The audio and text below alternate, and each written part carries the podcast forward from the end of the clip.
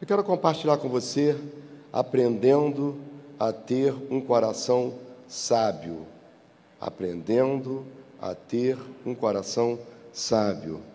Salmo de número 90, apenas verso 12. Que a paz de Cristo invada o seu coração. Nós estamos direto do templo do Sei Caraí, em Niterói, e nós temos uma missão. A nossa missão. Aleluia! A nossa missão é gerar vencedores. Aleluia! Glória a Deus. Salmo 90, verso 12, Salmo de Moisés, está escrito: Ensina-nos a contar os nossos dias de tal maneira que alcancemos corações sábios.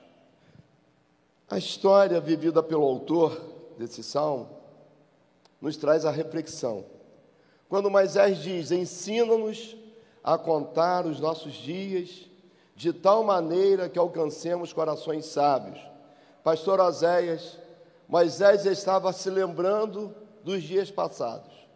40 anos no palácio, junto com o rei, aprendendo.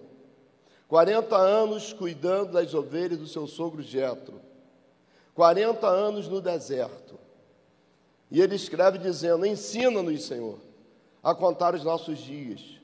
Eu imagino que Moisés estava trazendo à memória dias que marcaram a sua vida, dias que trouxeram prejuízos e dias que marcaram bênçãos. Imagina o dia que o mar abriu, que memória!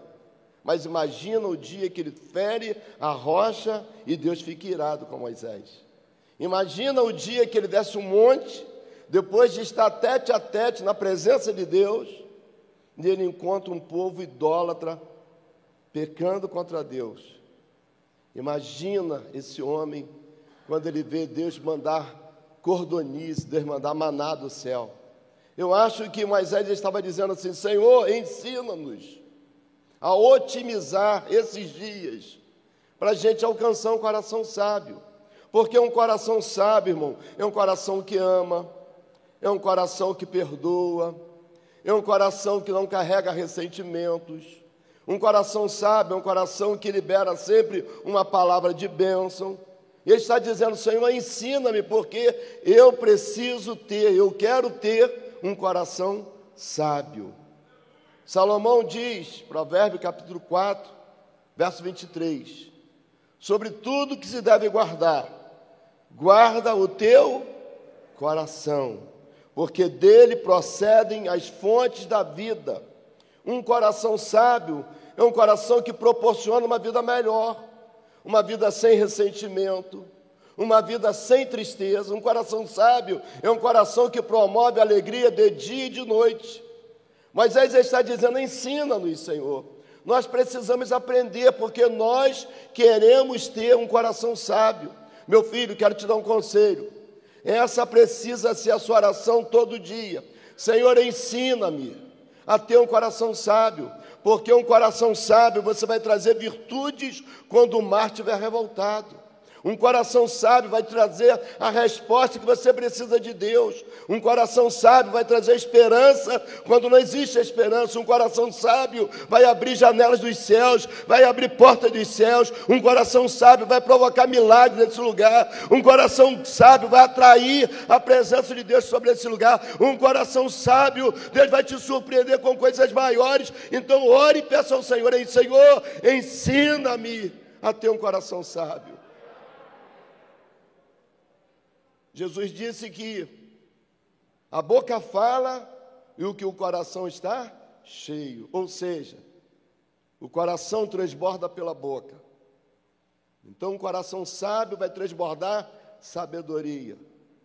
Jesus disse que o homem fala daquilo que o seu coração está cheio. Então, encha o seu coração de sabedoria, encha o seu coração de esperança e promova o reino dos céus por onde você passar, deixando transbordar o seu coração, porque onde você chegar, o lugar será abençoado, por onde você passar, o nome do Senhor será glorificado. Quando alguém olhar para você, que glorifique o nome de Jesus e que a honra e a glória seja somente dele para sempre e sempre. Aleluia. Aleluia. Quantas histórias vividas pelo autor desse, desse salmo. Quantas histórias que Moisés viveu. E ele chega à conclusão, Maxwell, dizendo, presbítero Maxwell, Senhor, tudo que eu quero é aprender a ter um coração sábio. Essa precisa ser a nossa oração a cada dia, irmãos. Porque quando nós temos um coração sábio, a obra de Deus avança. Porque um coração sábio não é egoísta. Um coração sábio, ele não quer as coisas para ele. Um coração sábio, ele quer, ele quer ser abençoador, ele quer ser facilitador. Um coração sábio quer promover o reino de Deus. Um coração sábio tem prazer de dar mais do que receber. Um coração sábio tem prazer mais de abraçar do que receber um abraço. Porque um coração sábio é um coração doador. Aleluia. Ensina-nos, Senhor. O tempo não para. Toda hora é igual. Mas você pode definir o que você vai fazer com o seu tempo. Quando Moisés está dizendo, ensina-nos a contar os nossos dias, ele está falando de tempo. Já estamos nos últimos dias do primeiro mês de 2022. Parece que foi ontem que a igreja estava aqui celebrando o culto da virada. Eu não sei o que você tem otimizado nos seus dias.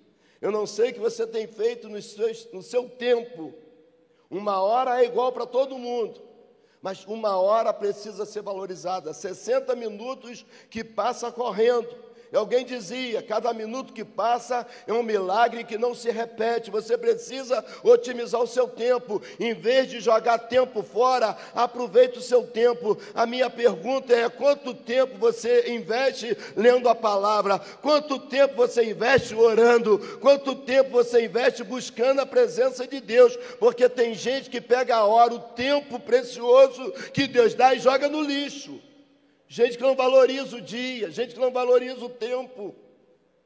Eu não queria ouvir a conversa daqueles dois enfermeiros. Mas eu entrei no elevador quando existia ainda o Hospital Santa Cruz aqui em Niterói. Fui visitar um irmão de Cachoeira e Macacu, que estava internado, pastor Marcelo Olímpio, evangelista Oswaldo. Estava internado ali, eu fui lá visitá-lo.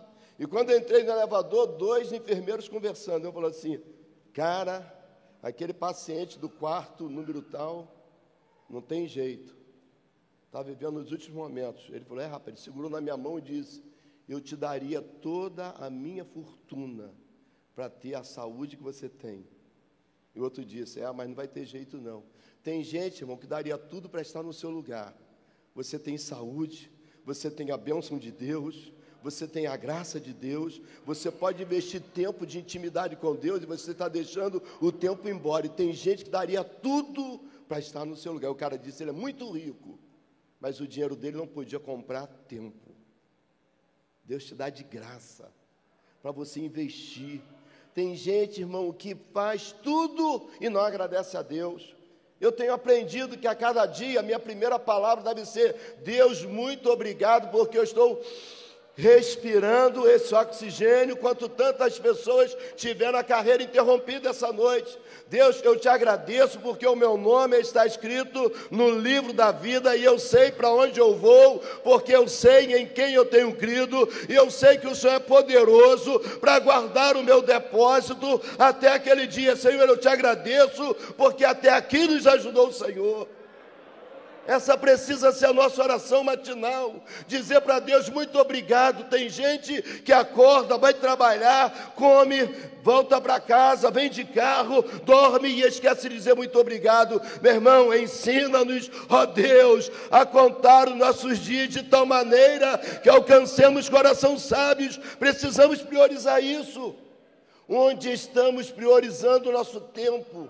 Onde estamos gastando o nosso tempo, o que estamos deixando de fazer que Deus espera que façamos.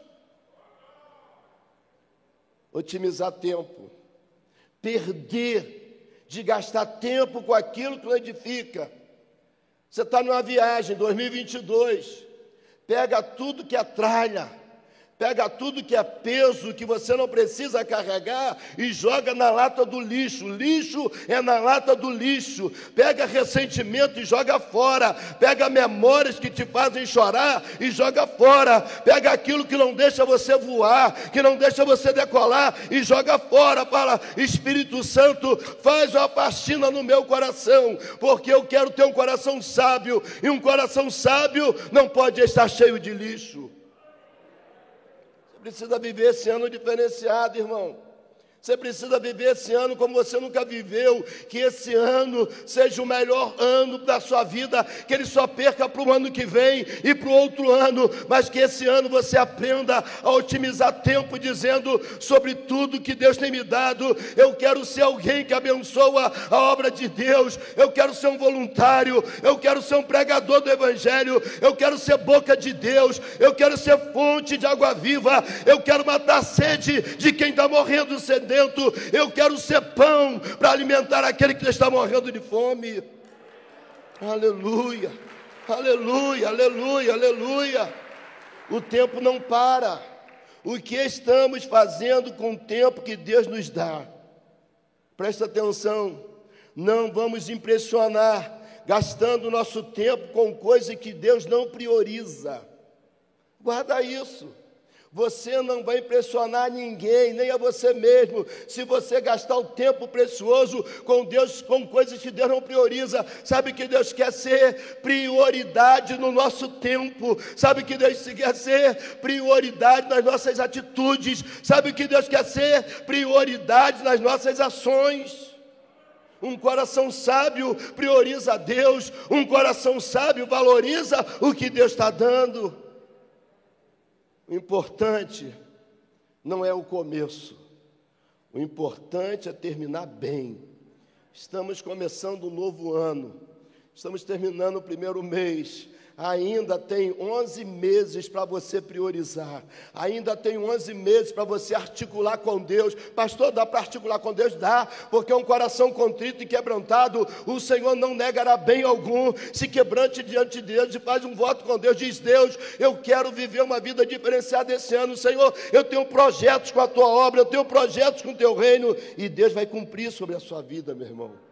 Aleluia. Nunca perca a sua dependência de Deus. Deus te chamou para você ter sucesso na terra. E a melhor ferramenta para alguém ter sucesso é saber aproveitar o tempo. Não jogue o seu tempo fora. Não perca o seu tempo com coisas que não edificam. Joga tudo fora que não edifica e abra espaço para coisas novas. Viva o novo de Deus. Aproveite esse novo ano para viver coisas que você nunca viveu. Aproveite esse novo ano e faz um voto com Deus. Diz: Deus, eu quero acordar três horas da manhã para tirar um tempo de oração. Deus vai te sacudir, meu irmão. Se você orar hoje e pedir isso a Deus, pode ter certeza, três horas da manhã, você vai levar um sacode de Deus. Agora quero te dar um conselho: se levanta para orar. Deus só te acorda, mas a atitude de orar tem que ser sua. E se você começar a separar um tempo na madrugada para orar, meu irmão, você não tem noção do que vai acontecer. Se você começar a levantar pela madrugada para buscar a presença de Deus, dizem que de madrugada a filha é menor, dizem que de madrugada Deus responde mais rápido. Eu não sei se isso é verdade ou mentira, mas eu sei que todas as madrugadas que Deus me desperta, eu recebo coisas maiores do que eu pedi. Portas se abrem logo pela manhã, o dia é diferenciado. Então, prioriza um tempo que você estava jogando fora, dormindo, invista esse tempo para oração. Está na condução, vai ouvindo a palavra. Agora está fácil demais, não precisa nem ler.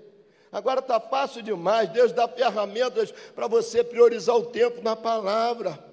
Agora, se você, meu irmão, não está funcionando bem, desculpa, precisa fazer um recal, precisa voltar na loja do fabricante para Deus mudar, porque Deus nos criou para dominarmos sobre todas as coisas. Foi isso que a Trindade concordou: o Pai, o Filho e o Espírito Santo, façamos o homem conforme a nossa imagem, conforme a nossa semelhança. O homem será dominador sobre as aves que voam, sobre os peixes dos rios, sobre os peixes dos mares, sobre répteis que se movem sobre a terra é como um peixe que não funciona bem fora d'água. É assim quando você não domina, quando você é dominado pela tristeza, quando você é dominado pela dívida, pelo pecado, pela amargura, você não está funcionando bem. Deus quer fazer um recal hoje na sua vida para você voltar para casa hoje diferenciado, priorizando o reino de Deus, vivendo um tempo novo de alegria, esbanjando o sorriso por onde você anda.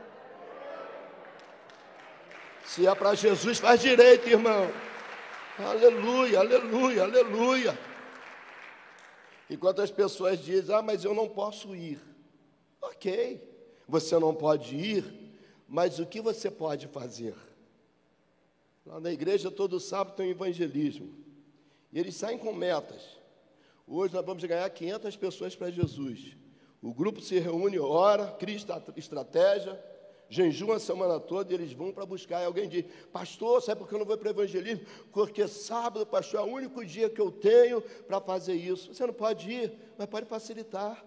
Compra a Bíblia para distribuir, compra Novo Testamento para distribuir, compra aguinha, nós estamos fazendo evangelismo com água, um panfletinho dizendo Jesus é a fonte, tem sede, venha Jesus e beba, e chega no final do evangelismo e vão falando, você quer beber dessa fonte? Eu quero, então declara, eu quero Jesus como meu Senhor, uma confissão, é como o pastor Custódio fala, meu filho, é ligar o disjuntor, a luz acende, quando alguém diz, eu quero Jesus, o Espírito Santo entra no meu coração, sabe o que acontece? O pecado tem que ir embora, a morte tem que ir embora, porque o Espírito é santo, e onde entra o Espírito Santo, o pecado tem que ir embora, a tristeza tem que ir embora, a amargura tem que ir embora, e entra a luz do Senhor, a alegria, a vida, a certeza de vida eterna. Eu não posso ir, mas você pode ajudar. Você pode orar, você pode investir, irmãos. Esse é o tempo. Ou fazemos agora, ou a liquidação está acabando. É o último momento. Estamos vivendo os últimos momentos da igreja aqui na terra. Pastor Custódio dizia: é pouco tempo para fazer muita coisa. Já acabou o tempo para ele. Nós ainda temos tempo. Podemos acumular riqueza no céu. Podemos viver no céu, andando em ruas de ouro, desfrutando o melhor. A paixão desse homem era vidas. Quantas vezes eu ouvi, meu filho, uma vida vale mais do que o mundo inteiro. O dinheiro que você ganhou até agora na sua empresa não se compara com uma vida que você ganha para Jesus. Os filhos, os mais antigos aqui, ouviram sempre ele dizer: hoje lá no céu fez brim-brim, a caixinha registradora brim-brim, entrou o depósito para custódio Rangel. Em vez de perder tempo murmurando, reclamando, falando mal de governo, falando mal de todo mundo, ganha vida para Jesus Jesus, porque você está acumulando tesouro no céu, e quando você entrar no céu pelas portas, você vai desfrutar. Paulo disse: Eu sei que o meu redentor vive. Jó disse: Eu sei que ele vive. Jó disse: Ele vai me honrar. E Paulo disse: O meu tesouro está guardado na mão dele. Eu vejo um homem do Antigo Testamento, mas vejo um homem do Novo Testamento, todos eles sabendo qual é a garantia. Sabe por quê? Porque a Bíblia Bíblia, desde a primeira página até a última página, fala de recompensa, fala de galardão. Deus tem galardão para você. Acumule tesouro no céu, ganhe almas para Jesus, viva um tempo diferenciado. Aleluia, aleluia, aleluia. Eu não posso ir porque ah, são muitos obstáculos. Já viu os camaradinhos aqui, cheio de desculpa? Bom para desculpa. Um dia passou com o senhor falou comigo assim: meu filho, em vez de dar desculpa, dá uma solução. É. Me confrontou um dia, eu saí assim com cara de paisagem, aquele jeitinho amável, sorrindo. Pastor, essa semana eu não pude vir aqui no escritório nacional tomar benção ao senhor, porque o caminhão quebrou, o funcionário faltou. O senhor sabe como é que é a empresa, né? E ele sorrindo na dele, quando eu acabei, ele disse: Meu filho, a gente só faz o que prioriza. Uau! Sabe por que você não está ganhando ninguém para Jesus? Porque você não priorizou isso. Sabe por lendo a Bíblia, porque você não priorizou isso. Sabe por que você não está tirando tempo de oração? Porque você não priorizou isso. Mas se você priorizar, vai sobrar tempo, o teu dia vai render, Deus vai colocar anjos para fazer o que você não pode fazer, onde o teu braço não alcança, Deus vai fazer, onde a tua sabedoria não atinge, Deus vai fazer. Se você priorizar o reino de Deus, se você otimizar o teu tempo, se você investir tempo na obra de Deus, você pode ter certeza certeza coisas maiores vão acontecer na sua vida. Obstáculos são aqueles perigos que vemos quando tiramos os olhos do nosso objetivo. Quando eu tiro os olhos do meu objetivo, eu começo a ver um monte de miragem. E o diabo é especialista nisso. Não vai dar tempo, cara. Você já percebeu quantas desculpas Satanás tem colocado na vida de crentes para não dizimar? Ó, se você dizimar, vai faltar para a luz. Se você dizimar, vai faltar para isso. É mentira. E ele sabe que Deus é fiel, que Deus não volta com a sua palavra. Porque quando nós priorizamos no reino de Deus, o dízimo é primícia. E quando eu me antecipo, está aqui a minha esposa, e quantas vezes lá na empresa, ela falava assim: ou eu faço a folha de pagamento, ou eu vou dizimar. Mas ela sempre teve a primeira opção: vou dizimar. E aí, do nada não, que não é do nada, tem que valorizar. Deus mandava um contrato gigantesco no mesmo dia para suprir além do que a gente precisava. Mas o diabo sabe que quando você não prioriza ser fiel a Deus, ele toma conta de tudo. Quando você prioriza ser fiel a Deus no seu dízimo, na sua oferta, você está dizendo: meu tempo de trabalho, eu trabalhei o mês inteiro, mas eu estou entregando o meu tempo como sacrifício na mão do Senhor, porque eu sei que o meu Deus é poderoso para fazer infinitamente mais, além de tudo que eu penso, além de tudo que eu peço. Quando você prioriza o reino do céu, você sabe, Deus está dizendo, por causa causa da vossa atitude, eu, o Senhor, abrirei as janelas dos céus, derramarei uma bênção sobre vós, que dela venha maior abastança. Sabe o que é dízimo? É tempo que a gente entrega para Deus, é tempo de trabalho que a gente prioriza. Não, Senhor, os 10% desse tempo de produtividade não me pertence. Eu podia estar em cima de uma cama, eu podia descer uma sepultura, mas o Senhor me manteve vivo, saudável, manteve a essa porta de emprego aberta, então eu vou priorizar esse tempo entregando para o Senhor. Se prepare, se você tomar essa atitude, você vai viver um ano de riqueza, você vai viver um, ano de sobra, vai sobrar, onde faltava, vai ter multiplicação, onde o diabo estava deitando e rolando, entrando e saindo, trazendo dívida para você, prejuízo, não pode tocar. O Senhor disse: por causa dessa vossa atitude de priorizar tempo e entregar na minha casa. Eu, o Senhor, repreenderei o gafanhoto, o migrador, o cortador, o devorador, e eles não poderão tocar nas tuas finanças. Creia nessa palavra, receba essa palavra, viva em Cristo Jesus essa palavra. Aleluia, aleluia, aleluia, aleluia. Jeremias 33 e 3. Quero falar para os empresários dessa igreja. Quero falar para os homens e mulheres de negócio dessa igreja. Jeremias 33 e 3. Deve ser versículo de cabeceira. Escreva, cola no painel do teu carro, coloca lá na tua escrivania, cola no espelho do banheiro, quando você acorda pela manhã, dá de cara logo com isso, Deus falando assim: clama a mim o que, que Deus está dizendo? Prioriza esse tempo para clamar, não é para reclamar, não é para contar história, não é para dizer, aí, ó, estou quebrando também com essa viu os camaradas que dão desculpa para tudo, quer transferir o fracasso dele para o governo quer transferir a derrota dele para o presidente da República, também com esse presidente, com esses juros, com essa caristia. Não, meu irmão, é porque você não está priorizando a palavra. Jesus disse: pode passar o céu, pode passar a terra, mas as minhas palavras jamais passarão. Sabe o que Jesus está fazendo? Dando validade para essa palavra. E Jeremias 33 e 3 diz: clama a mim e responder-te-ei e anunciar-te-ei coisas grandes e firmes que tu ainda não sabes. Se você priorizar tempo para clamar ao Senhor,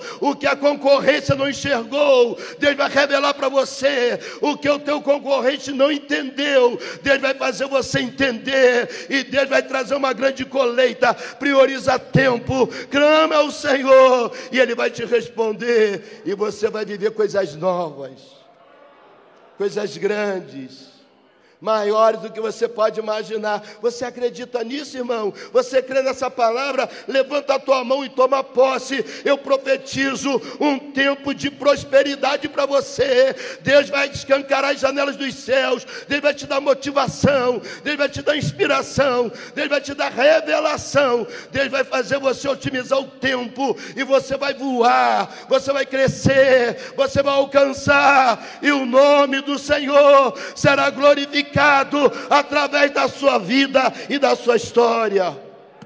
Aleluia, aleluia. No tempo de angústia, clame ao Senhor. No tempo de angústia, clame ao Senhor. Eu não sei se você está entendendo. Estamos tratando aqui de tempo. Hoje é aniversário do pastor Oséias. O Senhor está dizendo: Filho meu, dá-me o teu coração. Deus está pedindo o teu coração, pastor Oséias. Porque através do teu coração, promessas que foram feitas nesse lugar, que ainda não se cumpriram, vão se cumprir. Palavras que o teu pai ouviu quando você era guri nessa igreja, que ninguém viu se cumprir, vai se cumprir. É um tempo da promessa acontecer, é um tempo novo nesse lugar. Irmão, se prepare, esse lugar vai ficar pequeno. Eu não sei o que vão fazer, se vai ter quatro cultos aqui, mas esse lugar vai se tornar pequeno, porque há uma promessa de Deus sobre esse novo tempo, há uma promessa de Deus para esse tempo nesse lugar. Há uma promessa de Deus, e Deus não é homem para que minta, nem filho do homem para que não cumpra, para que esqueça a promessa, para que volte atrás. Falaria o Senhor e não aconteceria, diria o Senhor e não se cumpriria. Se prepare, porque se você não chegar cedo, não vai ter lugar para você entrar no culto que você veio. Você vai ter que ficar na fila esperando outro culto, porque vai se cumprir. A boca do Senhor falou, e o que Deus fala acontece, queira o inferno ou não, queiram os demônios ou não, não importa, a palavra vai prevalecer, porque Deus não volta atrás com a sua palavra. Aleluia. Aleluia, aleluia, aleluia, aleluia. No tempo de angústia, clame ao Senhor. E veja bem, o melhor lugar é estar no centro da vontade de Deus. Antes de oferecer sacrifício, Eli restaurou o altar. Altar é lugar de morte. Altar é lugar de sacrifício. Altar é lugar de renúncia. Mas antes de Deus mandar fogo do céu, foi necessário reconstruir, restaurar o altar da casa do Senhor é necessário, é um tempo de oração, é um tempo de clamarmos ao Senhor, é um tempo de você assumir um compromisso com você mesmo e com Deus, dizendo: Deus, eu quero separar um mês de oração em favor da tua casa, eu quero, ó Deus, pedir para que eu veja tudo que está prometido. Você não vai morrer antes da promessa se cumprir, você não vai descer à sepultura sem que Deus cumpra na tua casa aquilo que Deus prometeu para você. O altar é o lugar de morte, é um lugar de sacrifício, mas o altar é lugar de milagre, é um lugar onde todos virão e dirão só o Senhor é Deus. E o grande convite de Deus é deixar Ele limpar o altar. Dá-me o teu coração, filho meu. O desejo de Deus é limpar o nosso coração. Arrependimento, irmãos, precisa fazer parte da nossa vida. Faça o caminho de volta para que a bênção do Senhor flua novamente. Faça o caminho de volta para que a bênção do Senhor cumpra novamente. Chega de ficar perdendo tempo. Você está rodando igual Sansão, na roda o tempo todo e não vai para lugar nenhum. Separe um tempo no oculto, no secreto do teu quarto e diga: Deus, eu me arrependo. Eu quero viver esse tempo de graça, Senhor. Eu quero desfrutar de uma vida diferenciada, Senhor, e Deus vai fazer. Existe uma chave para cada situação. Engraçado, portas são iguais, mas nem todas as chaves abrem aquela porta. Aqui tem muitas chaves, tem muitas portas. Para cada porta tem uma chave. E a chave para abrir o sucesso na nossa vida é priorizar o reino de Deus e otimizar o nosso tempo. Não adianta. Você não pode ficar perdendo tempo. Aleluia. Provérbios 17, 17. Um homem mais sábio que viveu sobre a terra, ele escreveu: Em todo tempo ama o amigo, e para a hora da angústia nasce o irmão. Vamos viver isso. Vamos viver tempo de coinonia. Que o seu ombro seja um ombro amigo. Que o seu coração seja um coração amigo. Que o fruto da sua vida seja o fruto que glorifica a Deus. Na alegria se encontra um amigo. E na angústia se descobre um verdadeiro irmão. Esse é o plano da cruz. Porque Jesus não veio para ser servido. Jesus veio para servir. Jesus veio para se entregar. Jesus veio para se doar. O tempo todo que ele esteve aqui, durante o seu ministério, foi abençoando. Ontem eu falei lá na igreja de Itaipu sobre aquela mulher adúltera, que aparece os doutores, os sábios da lei, querendo dar uma pernada em Jesus, e traz a mulher, e vieram já com as pedras, dizendo: segundo a lei de Moisés, essas tais devem ser apedrejadas em público. E você o que diz disso? Jesus estava trazendo vida para aquela mulher. A palavra diz que Jesus escreve na areia, libera uma palavra dizendo: aquele que estiver sem pecado, seja o primeiro a tirar a pedra. Jesus não disse que todos precisavam estar sem pecado, só queria um. Se abaixa e escreve na areia.